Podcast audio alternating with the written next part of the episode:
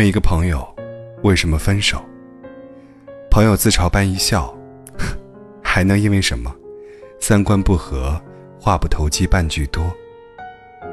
三观不同的爱人相处很费劲。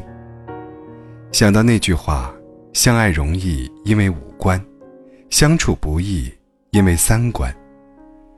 这些年，身边的人分分合合，见过为出轨背叛而撕破脸的，见过为婆媳问题而闹不和的，也见过为争夺钱财而打官司的，但见过最多的，还是为鸡毛蒜皮的小事相互埋怨，到最后伤得体无完肤的。就好比，一个爱看书，一个爱看球赛，结果看书的嫌看球赛的太吵闹。看球赛的嫌看书的伪文艺，一个喜欢西餐厅，一个喜欢大排档，结果喜欢西餐厅的嫌大排档邋遢又穷酸，喜欢大排档的嫌西餐厅死贵又难吃。不由得想起前阵子豆瓣上那个火遍全网的帖子：男人视书如命，然而家境一般，工资用来养家，他只能背着妻子。偷偷借钱去买书，妻子警告多次，而他各种隐瞒，直到有一次，被妻子发现了他忘记删除的买书记录，矛盾终于爆发，妻子发飙，将他一纸箱的书拖到厨房，打开燃气灶，再一本本的点燃。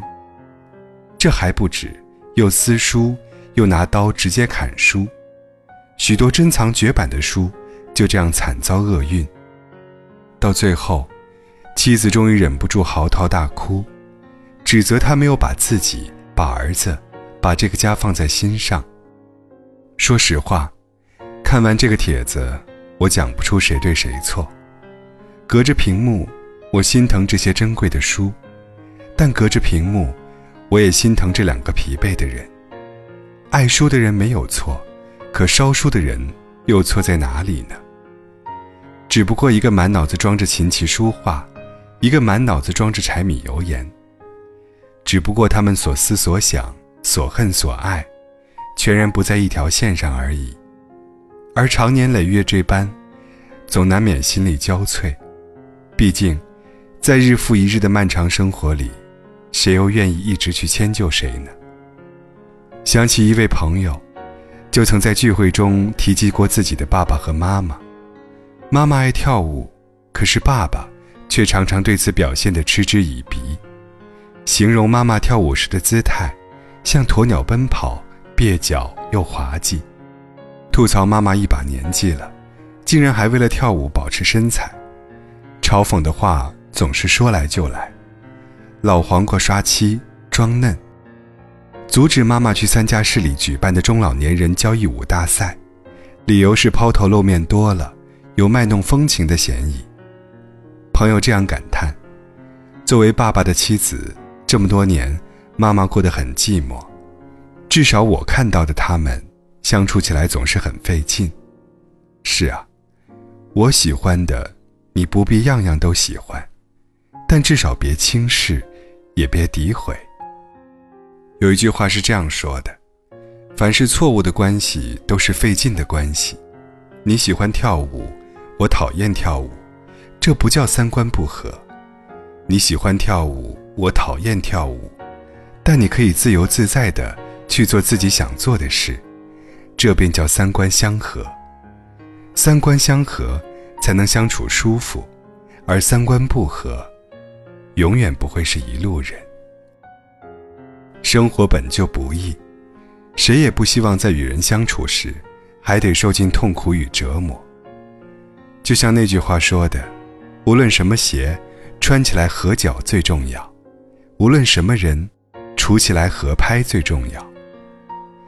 讲两个小故事，第一个故事是青蛙与老鼠的故事。青蛙与老鼠相交后，为了让关系变得更亲密，他们俩兴冲冲地把脚绑在了一起。后来，他们来到池塘边，青蛙兴冲冲跳进了水里。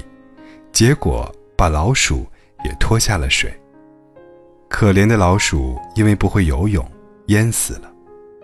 就在这时，一只老鹰发现了池塘中的老鼠，冲向水面，抓走了老鼠。